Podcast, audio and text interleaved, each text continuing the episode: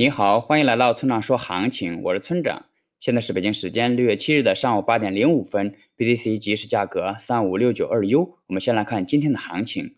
那过去二十四小时，整个数字货币市场的交易量萎缩至一千亿以下，波动越来越小。近期变盘的可能性大增，走势上仍然是空头趋势。在这种情况下变盘，大概率会向下突破。但我们从近期的量能以及链上数据方面看的话，那下方的空间越来越小了，每一次下跌的动能也在减小。那短期筹码与长期筹码完成了换手，因此可预测，即便是向下变盘，那下方的空间也不大了。那总结一下就是变盘将至，后市可期。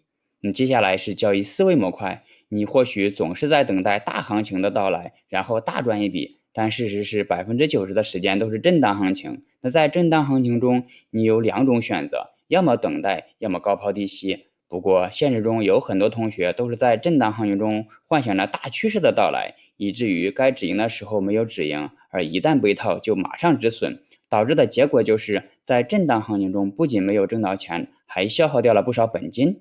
我今天要告诉你的是，在震荡行情中，不要总想着做趋势，因为趋势行情只发生在极少的时间里。等真正的趋势到来之后再做也不晚。